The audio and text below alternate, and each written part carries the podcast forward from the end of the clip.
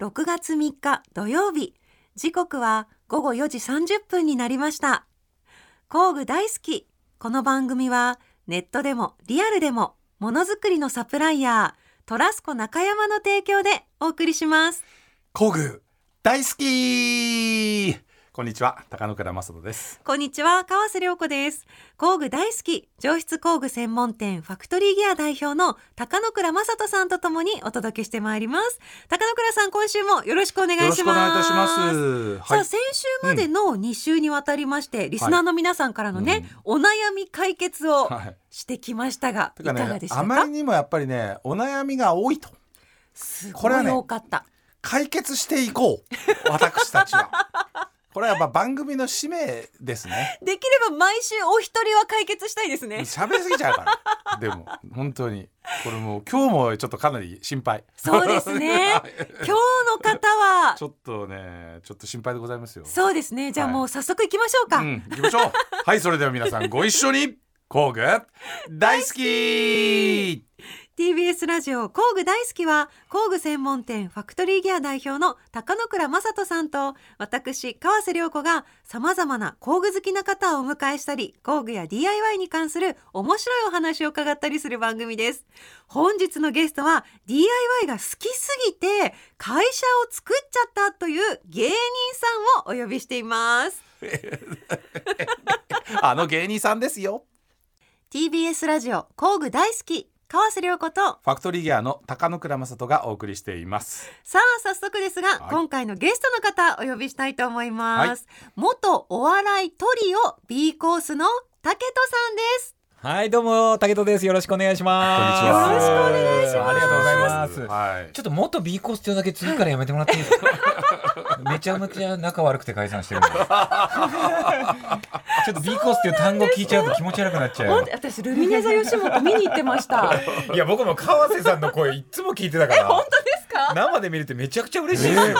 何それ。え私もルミネで何度も見見てたのではあいりがとうございまい、す。すごいすごいその頃はね、仲いいふりしてやってたんです よ。それがしんどくて解散しちゃいましたねあらららららちょっらとショックですらね裏側いろいろある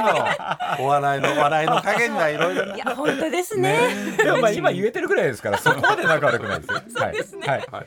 よろしくお願いいたします、はいよろしくお願いしよろしくお願まいします。でははい早速武田さんのプロフィールご紹介させていただきます、1976年3月2日生まれの47歳で千葉県のご出身、はい高野倉さん一緒ですね一緒です千葉県。あ、僕はね、あ生まれは東京です。うわ、マウント取ってきた。今表情のマウントもすごかったですね生まれは東京です。千葉の人って東京のふりしますからね。そうそうなんですよねそうそう。すいません、千葉です。いやいや、はい僕も千葉です。でもねはい、武人さんははい千葉市でしょ。そうです。で、僕はあの茨城寄りの千葉だから。ああ、なるほどど。うん俺千葉市中央区なんですよ。マウント取り合 い区だ区。区だもん。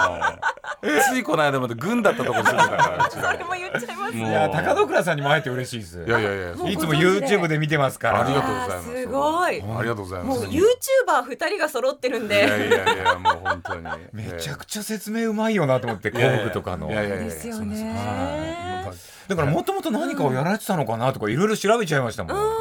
なんか通販とかやられてたのかな とか。トークがうますぎて、 はい。だからめちゃくちゃ工具が好きだから説明うまいってことですよね。うーんまあそれもありますけど仕事ですから、あのあのお笑いの方がお笑い性をね笑わせるのがお得意なように、はい工具屋が工具の説明できるのはまあすいません。俺笑わすの苦手なんですよ。何だいやいやどっかんどっかん来てますよ。いから今日お笑いなしでお送りしようと思いっやたんいでやす。いやいやお願いしますよ来てますはいさあ武人さんはは97い年にデビューされていまして、うんはい血液型は B 型、はいそして趣味なんですが、はい DIY キャンプはい格闘技観戦で、うん DIY 歴が意外と短いことにび浅いんっですくよりしたんですけどそうなんで2018年にご購入した一軒家はをセルフリノベーションした経験があって、そして趣味が高じて先日株式会社竹取リノベーションを設立されました。はいすいませんリノベーション会社作っちゃいました。いやもうないね。ですか、はいや僕でもちょっとね、はいはい2018年ですよね、はいついこの間じゃないですこの間、ね5年前ですね。 5年前、はいでこれそう本当にそのセルフリノベーションをするきっかけっていうのは、はい多分なんかできるかなぐらいで始められたのかそれとももともとご経験があってあー始められたのか、はい。はいあのあれなんですよ俺バカなんでバカなんでって言うとあれですけどいやいや家の値段って全部含まれてるかと思ってたんですよ、んんどういうことですか家を買う時、はいこの家いくらですって出てるじゃないですか、はい不動産屋さんに、うんそれだけしかかかんないと思ってたら、はいはいあはの諸費用かかるんですよね、うん大体10%ぐらい、いはいうんうんだからリノベーション費用が、あ諸費用に当てちゃって、なくなって自分でやるしかない状態になっちゃった、いやだけどね僕、はいまあいろいろね、はいまあ、YouTube とかインスタとか拝見させていただいて、はいもうほぼ大工さんじゃないですか。うんうんでねはいで僕ももちろんあのねもううあの佐田さんとかとすごはいい一緒にいろんなことさせてもらってて、家作ったりとか、はいあの佐田ビルダーズの皆さんと一緒に、はいあのガレージを直したりとかいうこともやったり、あとそれこそ築30年の家をリノベしたりとか、、はいろんなことやってるわけですよ。はでそれで思うのは、あの要はアマチュアでね、はい DIY でねリノベーションって、はいそのできるかなと思うけど、はい建築の基礎知識とか、うんめちゃめちゃ小さな技術とか、はいそういうことを知らないでやると、はいうんとんでもないことになるじゃないですか。そどなうんやでっすよてそれを乗り越えたのかそれをどうやっここでてすそよのそ,、ねの知識っていうか、はいうんそれをやったのかもう今日はそれをもう聞きたいなと思って、ねだほかぼらもともとバッドボーイズの沙汰が同期なんで、うんうんうんうんそこがいるやそこにた頼ればいいやっていう気持ちはすごいありました。あー、はい、はいはいはいはいはいはいではい芸人の師匠はいないんですけど、DIY の師匠はいるんですよ。あーなるほどね。山田さんっていう、はいはいはいはい DIY というう単語を日本に持ち込んだ方がいるんですけど、はいはいはいはいはい。まあそれは共通で沙汰と一緒に師匠なんですけど、DIY の、うんうんその方に聞きながら、 うんはあなんで壁も壊したんですけどこの柱は壊しちゃいけませんよダメとかとかねあるあるあるそうそうそうそうそうそういうのはちゃんと建築士さんに聞きながらやりました。なるほど、はいそれがねすごい大事なんですよ、うんでついついはい何も知らないと、ここぶち抜いたら大空間になるよね、はいはいでうんぶち抜いちゃって上がドーンってこそうなうんですよね。いうことがあったりとかね家傾いちゃうんですよ。もう家が傾いちゃうし、はい風で本当に一本の柱で一本の柱で、へーうん、だから本当にねあのよく大黒柱っていうけど、はいうん家ってのは本当に大事な柱があって、うんその大黒柱が失われると家がこう倒れちゃうわけですよ。あーだからよくねあるじゃないですかね、はい一家の大黒柱がうんね、うんうんうんあれ本当に倒れると家倒れる家族が倒れちゃうっていうの、へーそっかそっうかんそのぐらい大変なんですよ。うんうんうんだからそうやって皆さんが普段使ってる言葉で大黒柱うもんうん大工さん用語から来てるじゃないですか、うんうんそういうものも多いですよね多いです多いです多いです。例えば節だらけの木あるじゃないですか、あれって扱いづらくて嫌だなって大工さん言うんですよ、うんうん節だらって、うん扱いづらい人のこと節だらだなあいつって言うじゃないですか、うんはい大工さん用語ですよ、えーすごいだからあの人とは反りが合わないとかもう木と木の反りが合わなくて家具が立て付け悪い時反り合わないなって言うんですようんそれも大工さん用語ですもんね、それあとね日本刀でも言うんですよ。え反りが合うとかって日本刀のこのこのこのか角度ね、はいそれと鞘、ねはいこう反りが合わない。うわー高野倉さん俺超えんのやめてくださ いよ俺で終わりたかったゲストなんだから全部超えてくるいやそれはね、いやそういうまあででもそれはどっちが先かわかんないけど。諸そ説のあります、ね、うん諸説あるだから日本刀が先なのか、うん木の反りの話が先なのかわかんないけど、はいうんそういうなんか日本ってね刃物とかそういうねなるほど道具とか、はいその木とか材料とか、いそういう大工さんの用語とかが、うん日常的なそういう人との関係とかものづくりの中で使われる言葉ってのはあるんですよ。へだーでそういうのはね、はいなえ意味わかんねえなっていうのを、はいふ詳しく聞いてみると、うんああこういう意味なんだっていうのが余計ねね分かったりとか面白いですよね面白い面白いえー もう大工さんですね会話が いやでも暮らしのことだからなんか知っていくと面白いんですよね。そうそうそうそうなるほどなるほどでなんかやっぱりほら知恵っていうか、はいなんかこうリノベとかねはい家作るって、その先人先輩のなんか日本人らしい知恵みたいなのがいっぱいあってよそはいれでなんかこうなんでこんなことも知らないで俺生きてきたんだろうなと思うようなことがいっぱいありますよね。本当に。うんだから DIY 始めてい本当先人を敬うようになりましたうんうんうんね。うんうん本当に。だからもうあの職人さんとか見た時の、はいはいもうそのリスペクト感すごくないですかもうすごいですよ。今ね職人さんってうん簡単にやってるようで、できない自分でやってみるとめちゃくちゃ難しいですからね。できないそうそうなんですよ。ね、何にも知らないんだもん、はいやっぱり僕もいろんなことやったけど、はい排水の勾配とか知らないですよね。知らないです知ら ないでいやす。知らないです。下水ってさ、はい例えば家の中でうん排水で水が流れるでしょ、はいあれって水ってのは上から下からに流れるから、うんだから排水の方がひ下にあこう出てくるところが下にないと、はい水は上に上がってきちゃうわけよはいだからお風呂でね楽しく「ふんふんふんふん」ってシャワー浴びてるけどあの水が流れるのは勾配取れてるからなのよ。そうなんですよ。勾配のおかげほん勾配のお皆かげさなんのの緻密な計算が、勾配のおかげなの。あだからウッドデッキとかも水平にできてるように見えて、ちょっとだけそう勾配してるんですよ勾配とってーなんで木が腐っちゃうじゃないですか水ちゃん溜まるから流れていか本当だそうないとでも僕らには分からないぐらいの何ミリかの勾勾配配つけてる、すごい技術なんですよ、えー、でもそういうのもタケットさんはやってるわけですよね教わるんですよね。教わるんですよそのこう時にやるんですよっていうのをああなるほどそうだからリスペクトするし、うんそういうの知るとめちゃくちゃ楽しいですそようね楽しい楽しいへーなるほどっていうことがいっぱいある本当にへえ、だから例えばねあの駐車場の,、はいあの車入れてるとこもあるでしょ、はいあんなのまあ生コン打ってあれば大丈夫だなと思うけど、はいうんこれもちゃんと勾配取ってる、はあそうじゃないと雨が降った時に駐車場に水が溜まりができちゃって、うんうんジャバジャバになっちゃうんですよ。これね勾配 勾配 今日のキーワード勾 配いいやいやいや本当だっていや本当ですよ例えばこのスタジオも防音ですけれども、はいうん防音するスペシャリストって何の建物を一番やってる人だと思います、どこなのって言ってなんかね防音する時知らない誰頼ればいいのかなと思ってカラオケ知らないはいカラオケとかね音楽スタジオと思うじゃないですか、はいちょっと下ネタチックになっちゃいますけどラブホテルあーそれを一番手掛けてる人が防音するの一番うまいんですってでもラブホテルはすごい防音されてるかもしれないけど、はいビジネスホテルは筒抜けだったりし ますよね確かにもうちょっとちゃんとしてほしいと思うことあ確るでかしにょ、おじさんの咳とか聞こえてきますもんね。聞こえてきますね聞こえてくる時あれ あれもうちょっ響きとかねとなんとかしてほしいなって、わかります 歌ってるとかねそう、いそれで防音に興味持ったりしますよねあー部屋そのうでねすねあの本当にえないの防音全くないです。全くないえー、衣食住でこれどうなってんのっていろいろ建物と気になりますよねこうやり出すといろんなことが気になるってことですね。うんだからより人生が豊かになった気がします豊かになるすごいは学いびが多いんですね。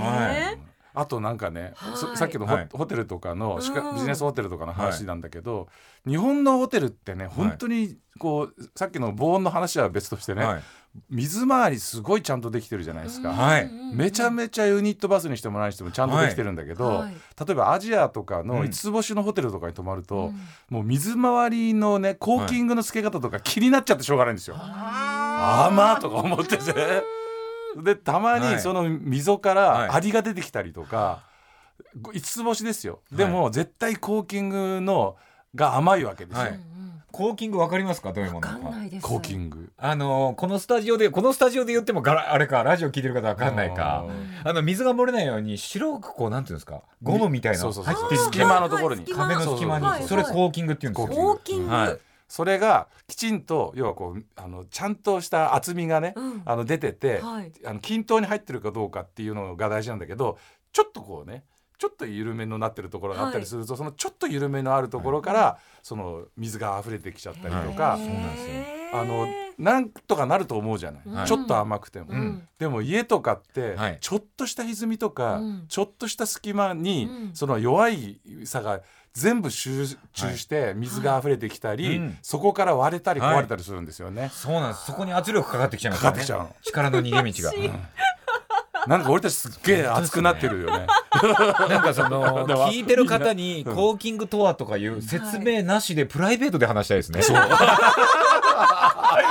なんで集まったんだって話になっちゃうんですけど。え水回りのコーキング剤何使ってるとかそういう話したいですもマんニアッ ね。クなそうそうコーキング剤。材何使っていろいるとろあるんかですねあいろいろあるの。工具大好きのね番組ですけれども、はいコーキングのね一番うまい方は指先でやったりするんですそよう、ね。そうなの。指先でやる。工工具具使使わわなないいです使わなよい。プロの大工さんね。そうそう指でやるの。でごい結局手作業のこの手は素晴らしいんだなっていうところも学びますよね。あーだからそのよくね手の手,、はい手手と同じような形状をしてる、はいえー工具を作ったりとかするんですよ。だからもうほ手だとやっぱりちょっと足りないじゃない。はい。だからついこの間やったのは、はい手の指先の先端にフィットするはいヤスリっていうのを作ったんですすごいよ、 ねヤスリすごいだからこの手のね前のめり。中指と、はいこの手のひらのここの長さにフィットする、手の長さにフィットするはいヤスリなの。でそうすると指先でこう裏側のところをこうヤスリたい時にうわ指とこの手の力をはい使いながら裏側をこうやすれるといううわすごいそういうのを作ったりとかするわけですよ。ちょうど欲しかったんですよ マジで本当に手しか入らなくてその通りでもね軍手の先が滑り止めになってるものあるんですけど、はい逆にヤスリになってるものないかなと思ってたそうそうそうそうあるんすねそうもうぴったりここに長さがぴったりな。高野倉さんねだってあのやっぱ一個多いなと思ってたんです よ。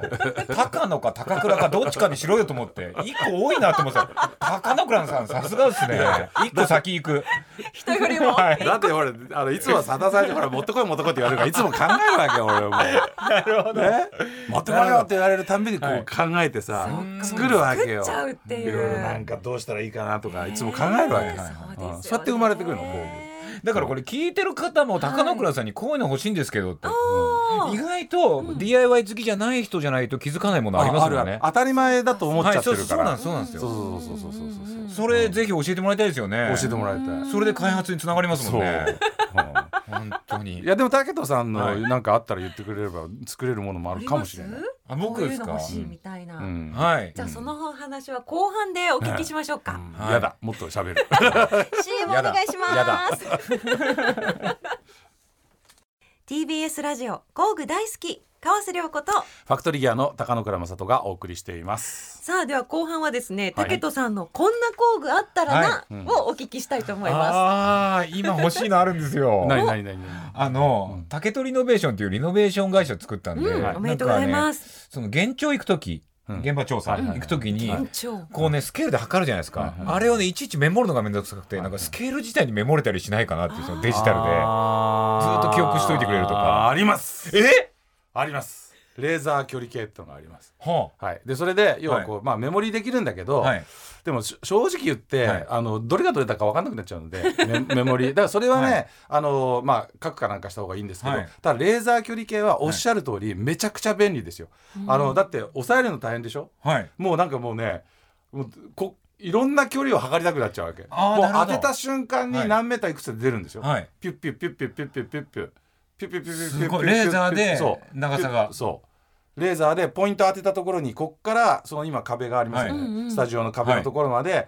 僕の指先から何センチ何ミリあるかまではい全部出ちゃうので、へーそうすると例えばね、はいい、いコンベックスってはい3メーター4メーター縦にな上げてうんうんもうんへたらないでしょ、はいでちゃんもってとはいえ4メーター5メーター、はいだけど本当にやろうと思った時に自分のところからかなり向こうの斜めのところまで、はいあの距離測りたいってなると10メーターとかあるじゃないですか、はいまあ絶対に10メーターだったらコンベックスはへたる、うん下手だけどレーザー距離計だったらぽそこに当てればそこまでの距離が一発で出るので、はいこれはね、まあ、あの持ってた方がいいです絶対に。ああじゃあ絶対だ、はで今はもう、はいあのレーザー距離計もいろんな種類が出てるので、はいうん安い決して高いものではないから、うんうんうんうんあのまあいろんな種類の中からははい好きなのを選ばれたらいいと思うので、はいうんであのいいものになると今言ったみたいなはいメモリーとか、ではい使いこなしていくと自分の中であのいこれとこれとこれとこれとこれを足すと何センチとか、はいもっと言うとこあのここからここまでの距離の、えー斜めの距離は何センチかとか、うんそういうのまで測れたりとかすごいあと角度も測ったりとか。あ角度わかんないいいっすそうだからそうねいういろんなことができるものが今はいいっぱいあるので、はいそれはね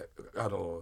もう僕が開発するんじゃなくて、はい今あるものの中中かからら自分のものを選ぶのがいいってことですはいえねえ、うわあこれあはりがたいろいろあります今本当にこれだけでも今日来た回あるん で、もうエンディングを待たず今帰ろうと思ってますすぐ買いに行きたいからこれね今ね、来週もお願いします。これレーザー距離計はね、はいこれ多分トレンドで、はいえっ、とね多分コロナになるぐ前ぐらいのはい展示会、世界中の展示会行った時に、うんめちゃくちゃ増えたんですよ一気に5年ぐらい前からかなだからすごい今その世の中にレーザー距離計いっぱい出てる あだからコロナ禍でやっぱり家の中を充実させたいからあーね、はいそうそうたこのタンスは入るのかとかだから全部測りたい人が増えたんですよね、はいはいはいはいはいうんだうかんらそこで進化したっていうのもあるんでしょうねあると思いますなしるほどね。はいでやっぱりそのコンベックスよりも、うんあの今言ったみたいにこう横の距離とか、はいもうそのなんとか際限なくって言ったら大げさだけど、はいはいまあ、大体の作業はほぼほぼそれで、うん点当てるだけでできちゃうので。すごいそういいっすねこれはね面白いです恋よ愛にも使えますもん恋ね愛あなた二人の距離感うねまあいらまさすがさすがじゃないでしょささんすがじゃないでしょそれいじってるだけだかいやいやいやらさすが芸人さんじゃないですよ 六本木で持ってきましょうこらほらこらこらあ悪なた用が禁いつ止もでどこで飲んでるか知らないですす武田さん今はどういったものを作ってるんですか、今はですね、あの空き家のリノベーションやってます、空き家のリノベーション、やっぱ今世の中空き家問題あるじゃないですかそうですねで活用していけないかはないということで、はだから竹戸リノベーションの会社も自分がリノベーションした空き家で登記してます、やっぱ活用していこうと思ってはあーこれはね、うんあのうんあっさり簡単に空き家のリノベーションやってますって言ったけど、うんむちゃくちゃ大変ないむちゃくちゃ大変でしたのね、はいむちゃくちゃ大変なん何ですから始めるんですかいや何からってもうまず残地物処理から始めたんで残地物処理あの前の人の残ってるも のです空き家なんでそそうかいうものからやったんでめちゃくちゃ大変でしたねで大体あのあれあれですよね床が腐ってる、そうなんですよね、うんだからもうそもううそれだけ古い空き家から使そうですってリノベーションってことですか何年ぐらい前のですかそれ築35年ですねあー35年だから基礎からやり直ししましたうんそうもう DIY のレベルじゃないですねなんかもう本当にプロの大工さんと一緒にやりましたへーそれ一人いなかったら無理でしたね無理ですよねはだから当時の基礎だと、はい要はこうあのベタ基礎じゃなくて、はいもう土の上に分かりやすく言うと溝が作ってあるんですよ、はいコンクリートで。はいでその土の上に、うんまあ、こう家を建てていくっていうようなものなんで、うん今と全然違うので,、でで結局その土から湿気が上がっちゃって、はいまあ、あのこう基礎のところに置いてあるあの木がねもう腐ってるものがほとんどなんですよ。でそうするとその腐ってる木が、えーをベースに家が建ってるから、うんそもそもその家がこの先ちゃんとあこうそうですねあのまっすぐ立っていられるのかなっていう問題があるから、うんだからそれをね基礎から直すって大変な作業ですよね。そうですねだからそこはもう本当に大工さんいなかったら無理でしたね、へでもあの昔の家ほど天井とかを抜いた時の梁はいい木使ってるじゃないですか、そうそうそうそうそうそうあー出てきたらかっこいいんすよそうそうそうそうそうへー今ではないようなそうーうんそううんうんだから贅沢な古くていいとこは残してみたいな、うんうんはだからー昔の大工さんってあの梁にこだわっててね、はいでなんか昔の大工さん今だと、ね、世代的に言うと80歳ぐらいの人たちと話すると、うんその針の話を、はいすよくされますよね、うんあのあそこの家に使ってる針はどこどこの三無杉三無杉千葉ならわかると思うけどはいはいはいはい三無杉って言って、はいあのあの千葉のブランド杉があるんですよ。ブランド杉っていうのがあるんですブランねド杉がその千葉千葉で取れる杉で三無群っていうところの杉へーで三無杉ってのがあってその三無杉のこういうのを使ってて一本150マスんだとか自慢されたりするん ですよね。そうなんですよでもそういう人と話すとは楽しいですよね、そうそうそうそうそうへー例えば神棚とかのはい長さとかって何尺何寸っていうのが365だったりしてだから1年間荒らしたりするんですよ。うんで内側は30センチとかで1ヶ月荒らしてたりとかなんかすごいね入ってるんですよねそういうなんか情報が。へーそういうの聞いてるのめちゃくちゃ楽しいですよね。そうそうそうそうだからやっぱり日本のの家っていうのはだんだん今ね、日本家屋じゃない、はいあの建て方のものもあるけれども、うんそのやっぱり長年作られてきた建物の中には、はいうん日本ならではのそう今みたいなあねなねそういういろいろこう文化だとか、は歴史だとか、うん知恵みたいのが入ってるので、はい面白いですよね。へーだからやってよかったですねいいものは残してうん変えたいところを新しくしてってやったらうん本当おしゃれになりますようね。んそうそのなんか DIY もすごいなと思うんですけどそはのいおしゃれのセンスもそう武藤さんの YouTube 見ておすしゃごれくてあ本当ですかなんか嬉しいえ勉強したんですかおしゃれも持ってた感性というかいやー奥さんでしょうね大体奥さんに聞くというかこれってどう思うって言ってあへこーっちの色の方がいいんじゃないみたいなそう色がねはいいつもすっごいおタしイゃルれとだかなのと使思いいま方すすごいいいあ本当ですそうかそうなんかうんめちゃくちゃ嬉しい ですいやいやいやめちゃくちゃゃ嬉し いなんか DIY したっていう YouTube いっぱいありますけど、はいやっぱおしゃれってまたちょっと違うじゃないですか。めちゃくちゃ嬉しいですよいや本当に色とかのセンスが素晴らしいなって思います。はい 嬉しいなあでもインスタとかに上げてる時は結構色は加工してますけどね、それもセンスです。でも、まあ、色もそうなんだけど、はい使う素材の組み合わせとか、はいでやっぱり結構センスじゃないですか。うんあだからそれはうん本当に知識がなかったからだと思いますあ例えば金属サイディングっていうガルバニウムははい外壁に使うんですけど、はい知識がないからそうそうそうこれ内装に使ったら可愛くないとか思ったんですよ。ああ、ものを見てから発想するっていう。あとフロアタイルっていう床に使うものを、はいこれ壁に使ったら便利じゃないとかうん思ってあー壁に使っちゃったりしてるんですよ。うんうんうんうんだから、プロの方が見たら邪道だなと思うかもしれないですけど、うん知識ないからかもしれないです、そこは。あでもねだからよくそのままさに僕も同じようなことをや,、はいやっちゃうこことが多いんだけど、はーいうんうんそれでプロの人に聞くといやこれ内装材だからその外側に使うと絶対腐るからってい言われてね、はいでもねあー案外大丈夫だったりするものもあるんですよね。はいはいはいはいだから、うんそのやっぱ日本の材料ってすごいから、うんあのこう外用じゃないものでも結は構いね、あの使えちゃったりすることもあるのでそうなんですでもそれって絶対プロはやらないのよ。そうなんでも僕らは僕らのはいその勝手だから使うのは、はいあの別にに自分でやって自分で壊れたそうですねら自分で直せばいいから、はっい。ていうなんていうかな責任でやるならね何にでもありだから、んはいうんっていうのはありますよね。いや本当にうんそのガルバニウム合板ってやつはうん外壁材なんですけどん中に断熱材とか入ってるんでうん内装で使ったらうん本あった当かいあったかいしあー冷房も外に行かないしはいめちゃくちゃいいですよねあと安い、へーあそうですね安いんですよへーそうなんですよ安いへで長持ちするっていうで錆びないしね、うんはいそうそうなんですそうなんですそうなんですっていう素材があるんですよ。ーううんん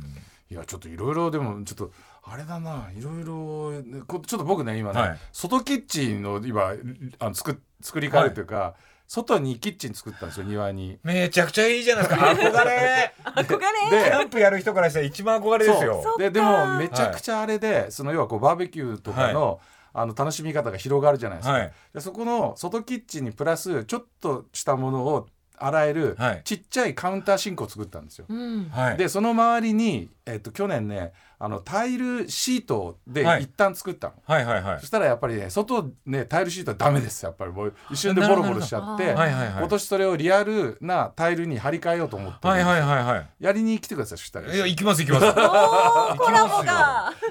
で何が持つのか木でベースを作ったんで,、はいでそれをどのタイルだったら長持ちするのか、まあ、いろんな実験してるんですよ、はいはいはいあのと塗料メーカーさんから塗料をもらって、はいはいはいその要は海辺で潮風がすごい強いところななるほんでど耐久性のテストしたりとか、はいうんだから全部そこが一個の実験場としてやってるんですよいろいろ。だか面白いはら面白いすごい気づきがあるのいろいろ。すごい。だいやかっぱら外のキッチンってねやっぱ最高ですよ外キッチあンーそなんでかっていうとやっぱね、お湯が出るっていうのが大事なんですよう出ない外キッチンなんですよ。あ出ないのやっぱキャンプ行って洗い物ねやっぱ油汚れってお湯じゃないとね そうですねそうそうそうそうお湯出ないんですおか湯でまだつけてないのあじゃあもう行かないですよお湯出るようだったら行きますこれね海辺のはい例えば本当に潮風が強いところって温水器が一瞬でダメになっちゃうあそういうことがあるんですねガス系トークとか入れるじゃないですなるほどか。はいだけどもう外にあるでしょ、はいで潮風でやられちゃうからやっぱお湯は中から引っ張ってこないといけないんですよ。んそうするとまたその配管の問題とかなんかで大大仕事になるんで。なるほど、あそういうことがあるのそうかそうそうだかまらた気づ普き通が。だと普通の家とか、はいあのだったら外にこうやって給湯器うん壁につけちゃって、はいでそれでやってる人多いじゃないですか、はいそれができないんですよお湯は。はあ面白いでで僕は逆にはい海辺で最近そのキャンプ場とかそういうとこいっぱいそのお湯が出るようにはい温水器をパッて外につけてるのあるじゃないですか、はいやっちゃったなって思いながら見てるわけあこれ多分持たないのになってなるほどもう海辺生活長いかあ。らうん。うわいろんんなことが起こるんですよ潮風とかめちゃくちゃいい話、ん全然違うのこっちの方ねが俺キャンプ好きなんで今の話、俺の話かのようにしますね出どころここってしないでいや大丈夫ですかこれ外にありますけど給湯器言ってくださいよ電気関係が本当にやられるんですよ潮風でな一る発でほ理ど由があるわけですね。そうそうそうそうあじゃあその土地土地で施工方法変わってきたりしてるんですそうねそう家も全然違うんですうーんだから僕が昔聞いたのは、はい海辺ってめちゃくちゃ風が吹くじゃないですか。はいであの普通の家を建てる時って、はい屋根を軽くすると家が持つって言われてるんだけど、はいこれねあの昔のあ在来の大工さんですよ、はい海辺の在来の大工さん、はいもう80代の方は僕が海辺に家を作る時に言われたのは、あの海辺で今ねさいもうあの軽い屋根をみんな乗っけてるけど、はい海辺の家は屋根を重くしなきゃダメなんだって言われたんですよえそれで瓦乗っけたの。あのわざわざで瓦乗っけないと、はいもう要は風がすごいから、はい屋根を重くして上から押してやんないとダメなんだって、その在来の人はあの大工さん言ってた。だけどだから結局30年持ったけど30年経ってあの台風が来た時にその瓦が飛んじゃったんですよね、あーそれでもでだかもらやっぱりね屋根で30年持つってすごいですからねでしかもだって台風がバンバン来る海沿いで、うんだからその時一緒に建てたぐらいの家は、みんなもうやっぱ腐朽ちちゃってるような感じだけど、はいはいやはいっぱ在来の大工さんが建ったものは、まあ、屋根だけじゃないと思うけど、うん躯体がしっかりしてるんでリノベしながらでも持つんですよね。あーやっぱ先人はすごいですねなんかあると思う。なんかいろいろわかんないけど、うん細かいところは。ううんんまあ今の屋根の話ぐらいしかわかんないけど、はいまあ多分いろいろあるんでしょうね。その風対策っていうとかいうのも、はいあの木組みとかもちょっと違うのかもしれないですようね。んそう。なんかこういうお話もそうですけど、竹人さんご自身は、はい DIY やっていて良かったなと思う点ってどんなところですか？ああもう本当あれですね失敗も次の経験になるというか、うんうんさっきもいろいろ試してるじゃないですかこれがダメなんだっていう、その失敗があるからこれが成功になるみたいなね、そうかそうか、は次に全部活かせるっていう。全部活かせるっていうのがうん笑いと一緒だなと思いますけどね、おうお笑いも滑った経験、うん。人に笑ってもらえますからねだから財産だから滑った こともそれもね、そっか、はい次に話せるっていう。そうなんですよあ、そこがつながるんですね。はいお笑いと DIY とリノベーション。はいね。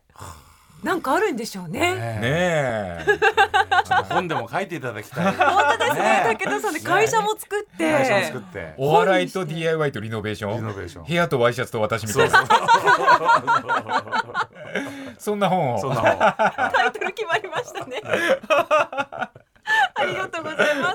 す、さあ一週目そろそろお時間なんですけれど早っもあっという間ですちょよっとね工具の話してないけど。来週、ね来ちょっと週ね詳し工く、具の話いしてなや高野倉さんから聞きたいこといっぱいあるんですよ教えてもらいたいんですよ俺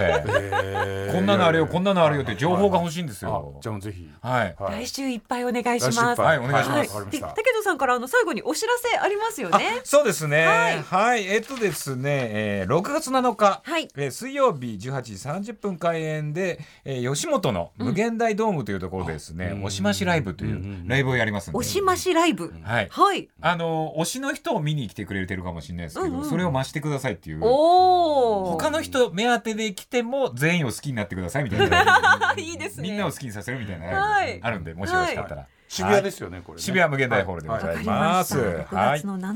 の、はいえー、18時30分開演ですね。わかりました。はいありがとうございます。ということでゲストは武田さんでした。来週もよろしくお願いしお願いしまますす。さあ高野倉さん、はい今日のゲスト、ん DIY がねもう大好きで会社まで作っちゃったというはい元 B コースのお笑い芸人の竹人さん、ちいょかっがとでしたねか、話が盛り上がりすぎましたね。やっぱ熱いものがありますねだからやってることとか、はい多分めちゃくちゃ近いので、はい共感しまくってるうちに、ん あっという間に終わってしまいました。もう工具の話したいっておっしゃってましたからしたいのに工ね具の話もうそれよりもねやっぱりお互いがお互いの、うんそうそうそうが多すぎて ちょっと番組以外でもちょっとそうそうそうが多すぎ ましてですねあの本当に、はい、YouTube 見てください今日はあの本番以外と本番中のボリューム2人とも一緒でしたね 一緒でした、はい、もうちょっと楽しすぎましたそれぐらい、い話が止まらなかったので、うん本当にはい来週工具についてはい深いお話をぜひお願いします。はい次よろし回くもおお願いしま楽すしみうに。んはい、さあ工具大好きここまでのお相手は川瀬良子とファクトリーギアの高野倉正人でしたまた次回工具が今よりももっと好きになっているあなたとお会いしましょうさようなら工具大好きこの番組はネットでもリアルでもものづくりのサプライヤートラスコ中山の提供でお送りしました。